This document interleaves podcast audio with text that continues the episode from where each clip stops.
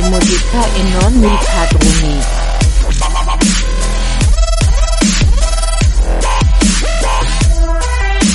E fare musica. Pa pa pa. Re musica.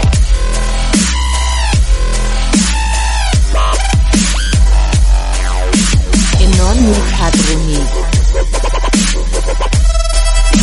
E fare musica e non mi padroni.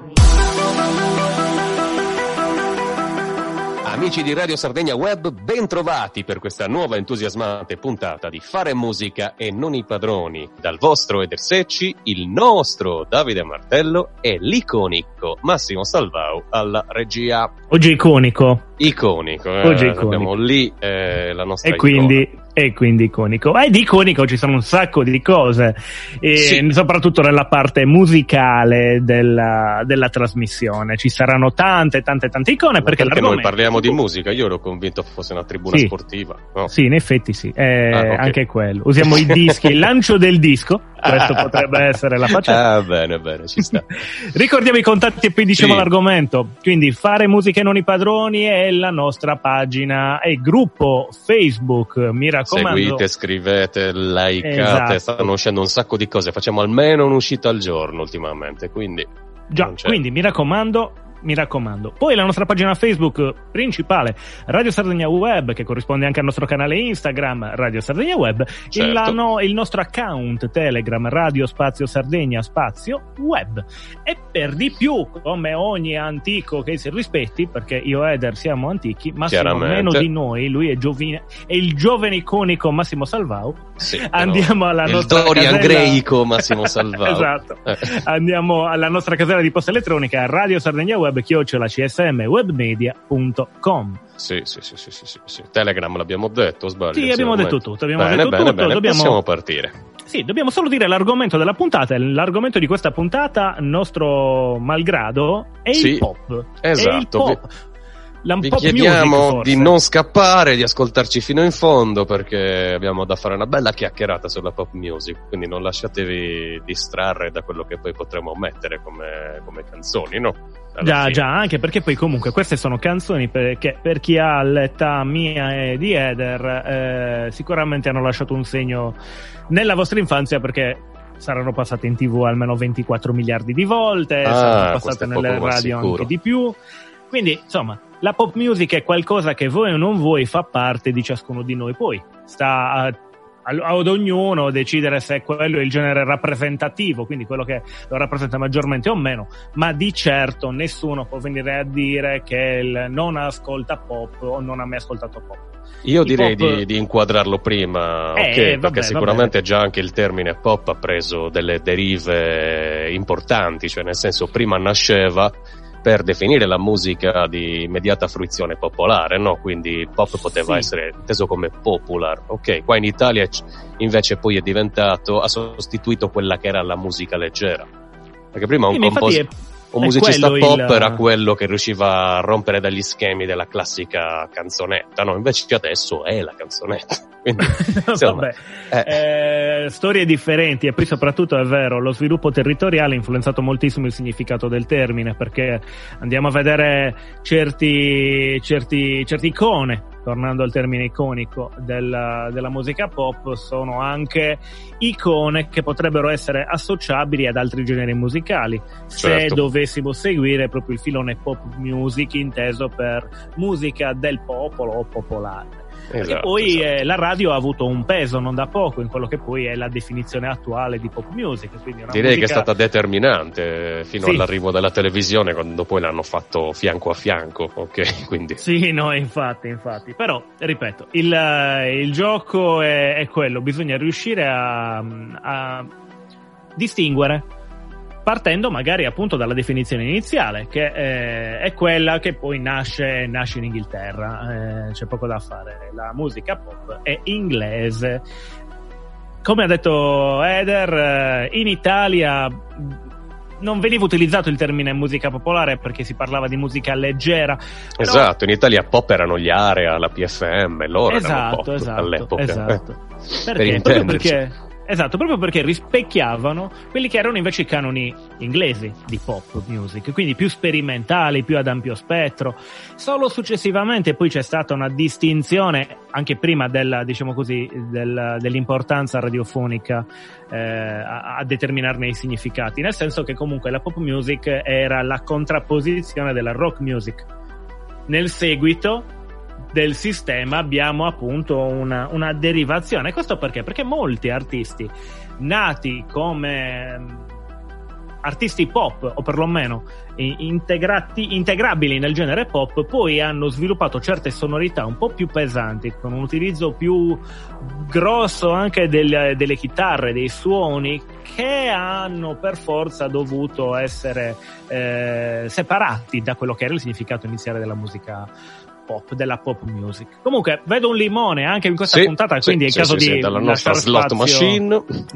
Bisogna lasciare spazio alle, alle orecchie in questo caso, sentire un po' appunto quello che potrebbe essere il vecchio pop, ma che potrebbe essere anche un pop rock. Non lo so, vediamo. Cosa ascoltiamo?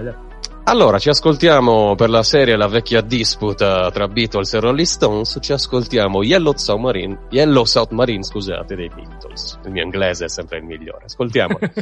In the town where I was born lived a man who sailed to sea and he told us of his life in the land of submarines.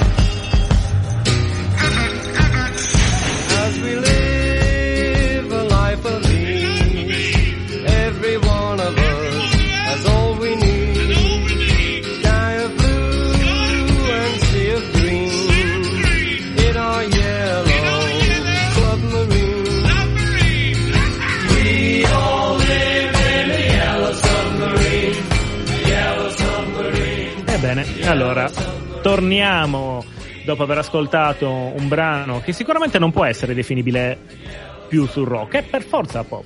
Yellow Submarine è pop, Mm, eh, un brano dei Beatles che però, nella loro lunga storia, non si può dire abbiano fatto esclusivamente pop. O meglio, No, non si può anzi. dire che si siano limitati a solo una- un ramo, quello più popolare, perché abbiamo pezzi come uno tra tutti, eh, Helter Skelter, che ok, mm, è pop. eh, Sì, infatti, eh. Insomma, non, non possiamo stare lì, è un, un rock and roll, non è anche rock and roll, un pop rock, è quello che appunto, un pop rock. Ecco, andiamo a, a fare questo, questo piccolo passaggio logico. Cioè, il pop è una parola eh, che Eh. viene associata a tantissimi altri generi. Esatto, Eh, io lo definirei più che altro un, eh, un grosso contenitore, ok? Eh, io eh. mi sono figurato un po' cosa possa essere questa, da cosa possa essere nata questa, questa definizione, no? E mentre prima l'arte, compresa anche la musica, rischiava di essere un qualcosa abbastanza di nicchia, cioè anche il genere, quello di immediata fruizione popolare poteva essere un grande contenitore che, in grado di ospitare tante quante erano le istanze di cui il popolo aveva bisogno, ok? Quindi tante, tanti gen- sottogeneri, quante orecchie ci sono e quanti bisogni comunicativi ci sono. Il dramma è che poi, chiaramente, qualsiasi cosa, qualsiasi sottogenere, quando si evolve, rischia poi di diventare, di diventare una nicchia. E, e il, genere, il genere contenitore, in questo caso il pop, allargarsi talmente tanto da diventare una cosa di talmente immediata fruizione da non avere più un grosso contenuto da raccontare se non quello dell'intrattenimento. Ecco, io credo che l'evoluzione sia stata questa. Nel caso dei Beatles stiamo parlando degli inizi, quando ancora poteva essere definito pop nella, nell'accezione più pura, ecco. E guarda, se dovessimo andare un po'... Ma ti faccio una domanda, qual è una delle immagini iconiche che eh, ti vengono in mente pensando a un concerto dei Beatles? La prima cosa che ti viene in mente? A me, Un im- Dimmi, a dimmi. me, ad esempio, la prima cosa che viene in mente sono le folle di ragazzi che urlano lì sotto sì, in questi strappano filmati in bianco e capelli, nero, che si anche, sì, strappano sì. No? Questo, questo cosa sta a indicare? Probabilmente una delle caratteristiche appunto del pop, nel senso che il pop di per sé è concepito per essere la musica degli adolescenti, è stato concepito per quello, cioè una musica che eh, anche nelle tematiche alla fin fine va a creare quel- quella commistione tra eh, la, la- vita dell'adolescente tipica e quelle che poi sono le esperienze classiche. Quindi Eh, che so- va, secondo... eh, te la faccio io la domanda allora. Secondo Vai. te va, cioè, pretende o riesce ad andare a colmare quel bisogno di qualcosa di sacro che un giovane può avere che tutti i valori non riescono a dargli? Quindi un punto. Secondo me, se questo tuo chiedermi è per eh, introdurre anche il discorso delle masse che vanno a seguire il, eh, il genere e, e quelle che poi appunto Eh, diventa un vero e proprio movimento. no? Eh. Sì, sì, sì, è un movimento di massa, cioè il pop è un movimento di massa che ha cambiato le caratteristiche intrinseche nell'arco del tempo, ma che mantiene quella connotazione di unione e di, tra virgolette, euforia verso un, uh, un brano, che poi non è neanche tanto appunto un discorso legato alla, al- all'artista e all'espressione artistica nell'album. È proprio quel brano lì, è bello, quel brano io mi infogo tantissimo e salto Mm. come un disperato per quel brano. Però c'è, c'è in un certo no. senso anche l'assenza del particolare nel messaggio, no? Nel senso sì, che sono dei messaggi molto generalizzati Concetti a... generici, l'amore, Esatto. le relazioni umane, Ecco l'ambiente. perché in può essere apprezzato da, da molte più persone, quindi da una massa che magari non è che abbia chissà quale unità di intenti rispetto a un, uh, un fronte compatto di metallari, per farti un esempio, no? che vanno lì e chiedono determinate cose, no? Sì, tipo spazio e pogo. Per, per lasciare esatto, que- esatto. Oppure, che ne so, un fronte di rapper che chiedono rime e flow. Eh, Chiaro. Sì, No, no, nel pop credo che sia proprio la soddisfazione del momento. Perlomeno era, io ora non so adesso, sarà che, eh, ripeto, non sono un amante del genere, o meglio, lo sono per alcuni pezzi, effettivamente per alcuni brani, ma non lo sono del genere in generale, quindi eh, mi interessa più che altro affrontare l'argomento eh, di certi brani che mi sono piaciuti tantissimo, tra cui alcuni che ascolteremo anche in questa puntata, e dire che anzi facciamo così. sì. Abbiamo detto Beatles e Rolling Stones, quindi è, è il momento dei Rolling Stones, no? Eh beh, mi sembra logico, no? Cosa ascoltiamo? Eh, Ascoltiamo un altro pezzo classicissimo per andare proprio Satisfaction. eh, beh. Poi pausa pubblicitaria e torniamo con la seconda parte. Bene, a dopo.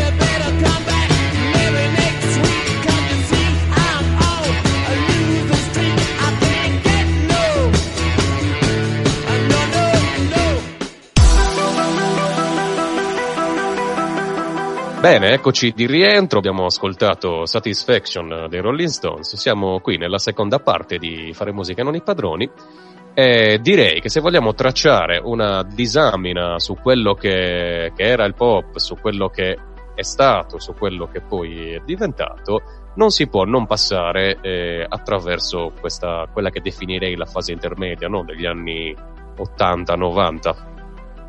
Cosa dici No. Davide? No, no, no, assolutamente. Non possiamo, anche perché probabilmente è una delle più rappresentative perché ha eletto i reggenti. del- Esattamente, del genere. esattamente. Cioè- Coloro che sono stati in grado di creare delle grandi adunate oceaniche senza promettere nulla all'infuori che... che la loro storie- presenza Sì, la loro presenza essere. e delle sco- storie preconfezionate in cui identificarsi. Questo è secondo sì, me sì, quello. sì. Però chiaro- sembra quasi che io lo stia dicendo con rancore. In verità nutro parecchio rispetto per entrambi. Stiamo parlando di Tieni un re, conto- di una regina. Sì, quindi, infatti, insomma. poi riveleremo pian piano quali siano, anche perché poi ci- in effetti c'è anche una principessa, Sì, ci sono sì, tante altre cose strane. Comunque, già il fatto che eh, si parli di, di, di nobiltà eh, significa che c'è una sorta di categoria eletta e forse bisognerebbe anche distinguere certi lati artistici relativi al genere, cioè perché le persone di cui stiamo per parlare, voi o non voi, hanno dei, dei- delle connotati, dei connotati comuni, sono mh, amanti dello spettacolo, nel senso che hanno, cioè lo spetta- il pop è lo spettacolo nei E concerti. hanno fatto anche della loro vita stessa uno spettacolo. Uno spettacolo, diciamo, no? esatto. Non so Cioè, sono- quanto possa essere felice come scelta, però lo hanno fatto. Eh, già, soprattutto nel primo caso, ma eh, Sì. Però eh, resta il fatto che in ogni caso lo spettacolo è un elemento fondamentale, non è solo il brano, è anche l'espressione dei concetti. Nel primo caso, senti, allora diciamolo di chi stiamo parlando, perché stiamo, qua stiamo parlando, parlando, ovviamente di Michael Jackson per Ecco, quanto riguarda il re, se vogliamo Eh, dire la regina dopo, la regina, Ah, dopo, no, no, ok, la regina vabbè. dopo, però per il re è Michael Jackson, c'è Il proprio re da fare. del pop, chiaramente, ragazzi, e quindi insomma, per me è un po' come Enrico il Rosso nell'Armata delle Tenebre. Eh, andatevelo a cercare, non vi dico altro. Eh, Non c'è, non c'è modo di scalzarla, non credo che ci sarà qualcun altro in grado negli anni di tirar via dal trono un personaggio come Michael Jackson, sia per le per diciamo così il, eh, il discorso spettacolo, ma soprattutto per l'estro. Cioè Michael Jackson incredibilmente è riuscito a porsi sempre su una linea di confine tra i vari generi senza mai valicarla, ma prendendo degli elementi che poi comunque prendono la parte rap, prendono la parte rock. Abbiamo certe esibizioni, mi ricordo ancora un video con lui, Michael Jackson che balla e Slash che fa una solo da ubriachissimo e non riesce a finire la faccenda. Vabbè, ha, ha sempre fatto cose, cose strane, strane, ma perché non si potevano capire, non erano cose contempo- comprensibili nel contemporaneo. Adesso, se le analizzi ora, dopo che sono passati boh, probabilmente vent'anni da, da quello che penso io, ad esempio come i primi film, io ho visto eh, i film di Michael Jackson, li ho visti, Moonwalker, porca vacca, non si può non, non vedere come film, è stranissimo. Ma poi, Eh, scusami un attimo, un altro merito glielo vogliamo dare a proposito di, di pellicola e di video, cioè lui potrebbe essere considerato quasi l'inventore del videoclip. Totalmente, Comunque lui e tutto è chi lui. sta dietro lui, insomma il suo entourage, eh, insomma il videoclip, il concetto di videoclip nasce lì. Ma io parlerei anche di concetto di ballo, di coreografia musicale, perché anche lui più, più non ho mai visto, dopo di lui sono nate tutte le coreografie simili, anche la sorella Janet Jackson ha fatto un sacco di video con un tot di ballerini, ma c'è un altro livello rispetto Beh, eh, all'innovazione portata dal, dal personaggio Michael Jackson. Trascuriamo il discorso vita privata che probabilmente non- nessuno saprà mai la verità. Sì, sì, sì, vabbè, questo Anche perché infatti- poi post morte è bene ricordare che appena eh, si è saputa della morte del personaggio sono saltate proprio saltate letteralmente la maggior parte delle accuse che invece montavano in vita. Gente che ha dramma- detto non è vero, ho sbagliato, mi sono inventato tutto. Eh, grazie al cap però adesso Il dramma è Dici. questo, se diventi un personaggio pubblico chiaramente stai mettendo nella pubblica piazza anche la tua vita privata, anche l'idea che gli altri si fanno di te e purtroppo stai sollevando anche delle aspettative che spesso e volentieri non eri neanche conscio di sollevare. Perché Già. più gente hai a seguito, più si diversifica no? anche il, il pensiero, tutto quanto. E forse un lato caratteristico di Michael Jackson è quello rappresentato da questo brano che è Black or White. Ascoltiamolo.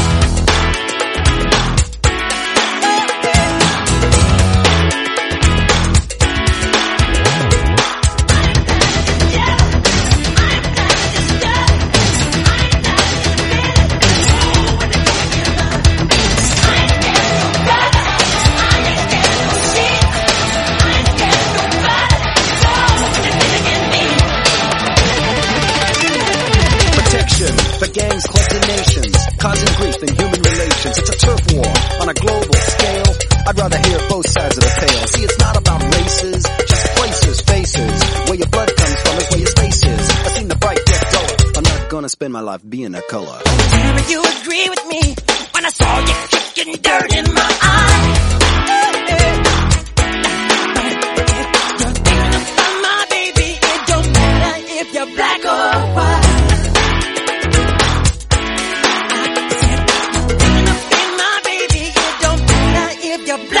Black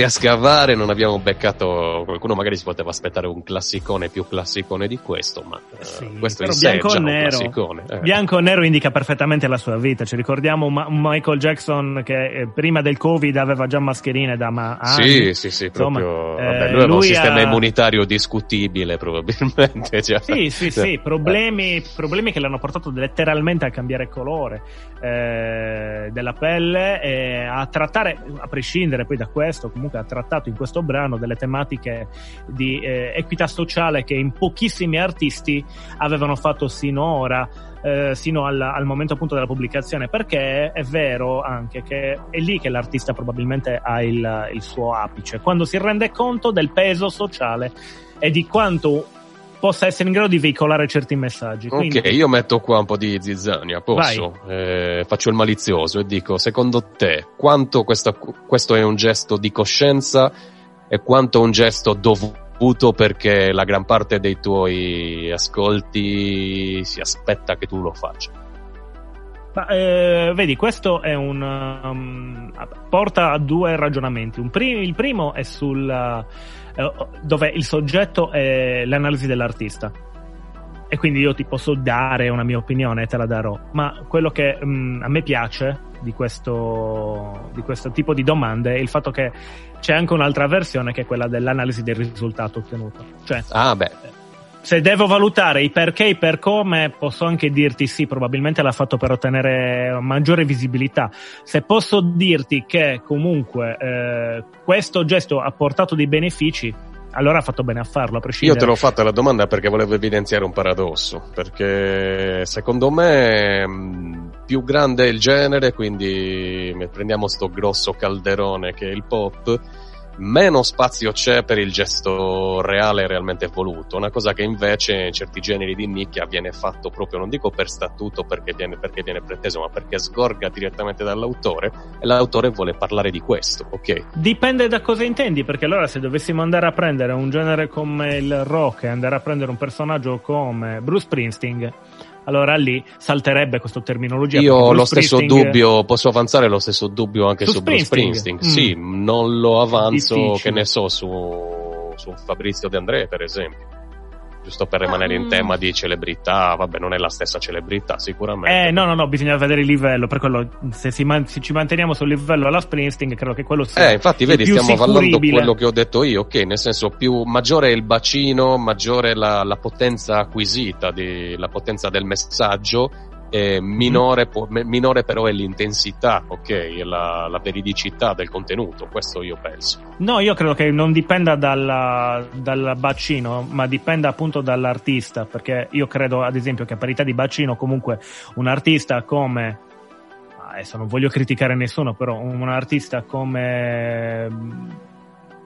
Boh, eh, Bono degli U2 sia totalmente diverso da un Bruce Springsteen. Bono degli U2 ha fatto cose che analizzate sotto certi aspetti, come ad esempio avere un brano che è di fabbrica installato negli iPhone, fossero più commerciali a prescindere dalle tematiche trattate rispetto a quello che può essere invece un Bruce Springsteen che di base non continua a fare da anni praticamente se stesso, ricalca se stesso, è un po' il Ligabue um, in grande, in grande stile. No, Quindi, Gesù, però, spero che non ti abbia sentito nessuno. no, ma dobbiamo parlare anche della regina. La regina è esatto, ma una abbiamo il sola. limone, dobbiamo arrivare infatti a lei, cioè chi Eh, è la bene. regina? Vabbè, Vabbè, ascolta, faccia- l'ascoltiamo. Ascoltiamo. Esatto. Ascoltiamo eh, questo pezzo. Io sarei voluto andare a cercarne altri, magari più classici, ma purtroppo ho una passione perversa da quando ero bambino per questo pezzo. Quindi lanciamo l'Isla Bonita di Madonna. E poi torniamo dopo la pausa pubblicitaria.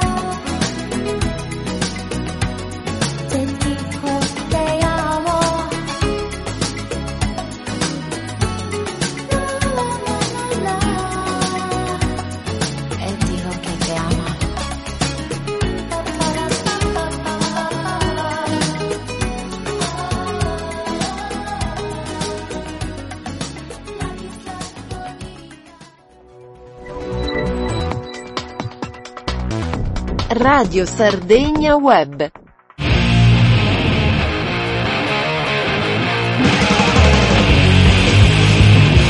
Inside Delta, un viaggio in lingua tedesca tra rock psichedelico, stoner, blues rock e tantissimo altro.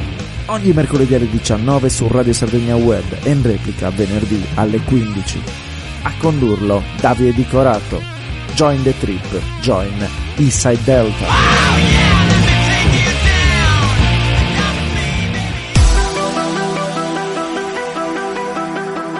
Ed eccoci qua. La Tornati siamo dopo la pausa. questa canzone, no? Eh, Tu specialmente, credo che... Ah, senti, ascolta, ascolta, abbiamo parlato...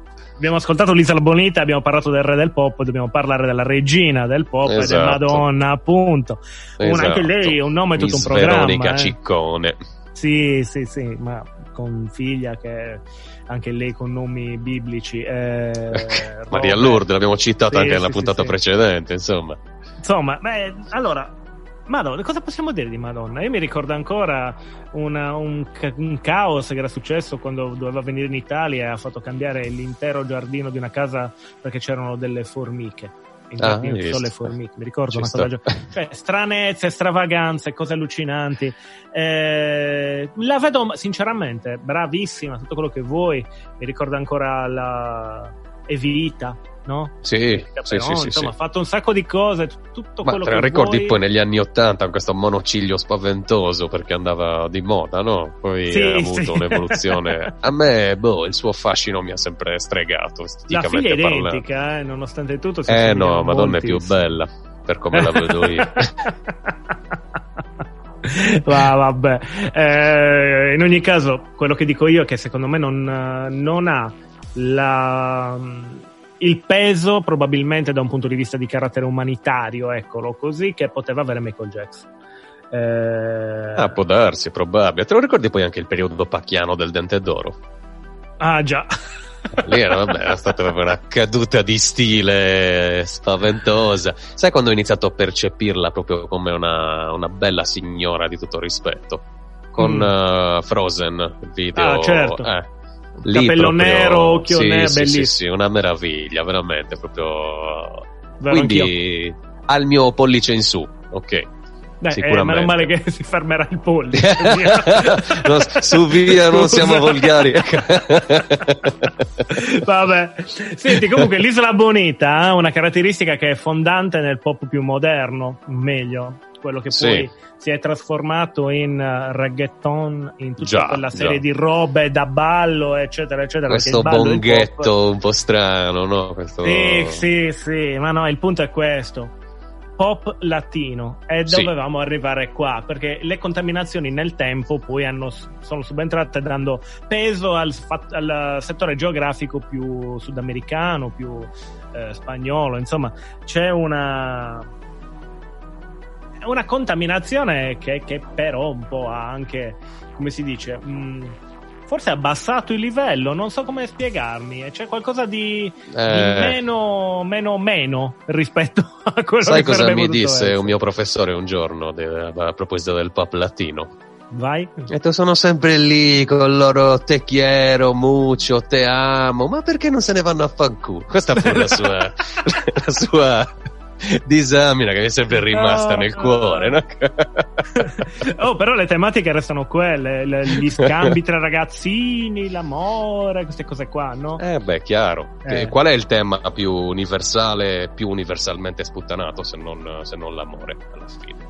Ah, vabbè, certo. Nonostante tutto si riesce a parlarne ancora in maniera originale, non è questo il caso, però dico, se si riesce Mm. ancora a parlarne in maniera originale. Del resto, visto in varie sfaccettature, è il sentimento, la pulsione che muove il mondo, che fa sì che il genere umano vada avanti, e quindi con i suoi pro e i suoi contro, quindi è giusto che se ne canti, non è giusto che se ne abusi del cantarne, ma credo Abbiamo che reggerà il colpo.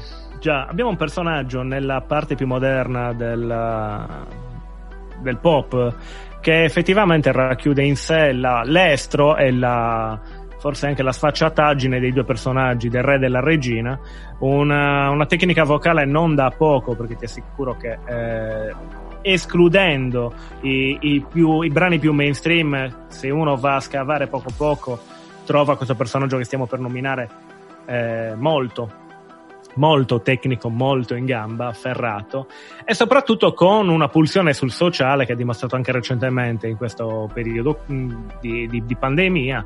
Eh, stiamo parlando di Lady Gaga. Dicono anche che sia una rettiliana Davide Martello, e quindi... Sì, ma sicuramente, Sì. perché non essere rettiliani? No? Io, io adoro i Visitors, quindi, eh, ma la prima serie, non l'altra, le altre è brutto. cioè, Ah, ok, mi sarebbe ok. Meglio gli ultracorpi arrivati a quel punto, se dobbiamo andare a, a tarare. Vabbè, Comunque, in ogni caso, la principessa hanno sempre detto che era Britney, Britney, Spears. Britney eh, Spears, la dell'arrivo. Vabbè, comunque Scartata, abbiamo, la grande, via. abbiamo il limone, tu l'hai citata e tu adesso te la sobbarchi. Già, Chi è? e allora ascoltiamo, ascoltiamo Lady Gaga, il eh, brano è Art Pop tratto dall'album Art Pop.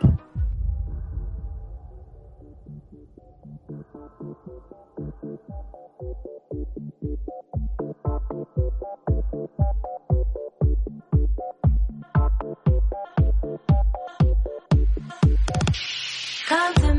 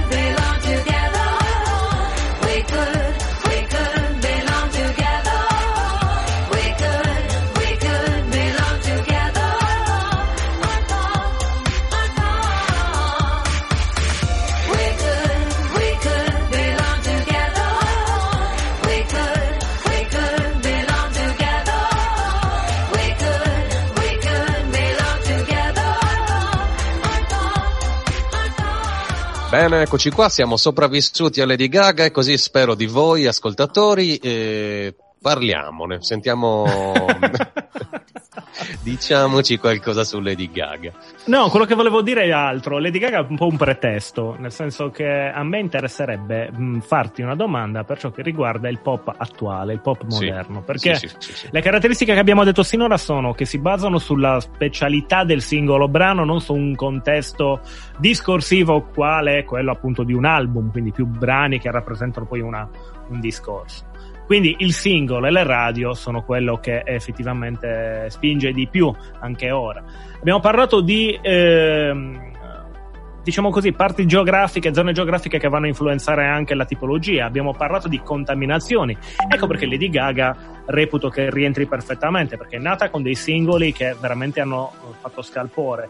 Contaminazioni di ogni cavolo di tipo, tra il rock, l'elettronico, il latino, eh, I estro. Simpson. I Simpson, esatto. Eh. No, estro. Vabbè, in certi suoi modi di vestire probabilmente Marge era lì. Eh, quindi ho visto foto incredibili. Art pop eh, sta a indicare art pop, arte. Quindi l'arte Mm. nel pop esiste? Oppure, tornando alla domanda che hai fatto tu, è semplicemente una- un utilizzo dell'arte per fare ascolti? Cioè, cosa... Secondo me in questo caso siamo già con eh, arte inteso come prefisso di artigianato. Ok, Quindi costruire qualcosa che funge a fare qualcos'altro, che in questo funzionale all'intrattenimento. Io la reputo una cosa del genere. Però chiaramente eh, non voglio essere frainteso, io non sono, non essendo un fruitore del genere, comunque non essendo un fan di Lady Gaga, non riponendo in lei nessuna aspettativa, e non pretendo neppure di avere ragione, quindi magari lei mentre fa le sue cose ci mette molto del suo e ci tiene anche a quello che dice, per carità. Però se dovessi allargare il discorso a tutto il pop in generale, sì, è un prodotto di mero intrattenimento allo stato di cose attuali. È una visione precostituita per chi non ha voglia di farsi sua. Questo è quello che, che vedo io. Poi, Ah, io non la, non la vedo troppo mi- distante. Che mi fustighino e che mi lapidino No, pure dopo dai. questa affermazione. No, però, no, insomma. non la vedo troppo distante da te, però credo che comunque che all'interno di queste macro aree del, del pop, quindi questi confini, ci siano degli artisti che vogliano comunque fa- dare il massimo e quindi puntino all'arte. E credo anzi che Lady Gaga sia una di queste. Eh, molto più ritorno a Bono Vox che sinceramente non mi torna, non mi tange, non mi è mai sembrato eh, artistico, ecco, nonostante Oh. gli U2 poi cioè, ci sono, vabbè, questo è un altro è un'altra tipologia. Andando a chiudere, perché stiamo ormai in fase di chiusura, prendiamoci, sì, prendiamoci qualche minuto per citare quelli che sono effettivamente i, gli artisti che stiamo per ascoltare, che rientrano nel pop, però probabilmente stanno uscendo dal pop come generi. Il, eh, gli artisti sono gli Uberphonic, eh, hanno una storia divertente, cioè nel senso sono di nazionalità belga, e vengono definiti dream pop, ambient pop, ossia ok, quella vedi, stiamo già serie- andando a categorizzarci, quindi sì, sì, già sì, sì, stiamo già sugli estremi, stiamo già uscendo, non può essere pop pieno. Sono usciti con un album eh, molto interessante, ma una canzone che è quella che ascolteremo ed è Mad About You ha colpito tantissimo tutti ed è un enorme successo. Ora come ora eh, vengono definiti anche indie rock o rock alternativo. Sono Mm, in attività vabbè, da, dal 96 con 15 album pubblicati. Io vi assicuro che con molta probabilità la stragrande parte di chi ci sta ascoltando ha ascoltato solamente il brano che stiamo ascoltando, che stiamo per ascoltare. Proprio perché appunto il pop è una- un picco di successo e non tutti riescono a cavalcarlo, anche assoggettanti al, a quelli che sono le- i dettami che abbiamo definito prima, quindi restare in un qualcosa che di artistico potrebbe aver meno rispetto a una piena libertà. Però diciamo che è, è un bene che il pop possa fare da calderone e che da questo calderone ogni tanto spicchi qualcosa che magari ha appunto una, Per me è un bene che si possa anche cucinare fuori dal calderone, per fortuna. Quindi- Vero. Beh, quello sempre, per forza. Vabbè, siamo alla fine, Edere, a te saluto. Bene, allora che, che fare? Innanzitutto ringraziamo il nostro Massimo Salvao che a forza di spremere limoni avrà le mani più robuste dell'universo a fine stagione. Eh, ringrazio te Davide e me per aver condotto questa trasmissione, tutti i convenuti, i nostri re, vari re, regine, notabili, conti, tutti quanti. Esatto, esatto. e scusate il colpetto di tosse e vi diamo appuntamento alla prossima puntata vi lasciamo con eh, Mad About You degli Overphonics che ci resta da dire se non eh, ciao Ciao! Lo dico anch'io stavolta.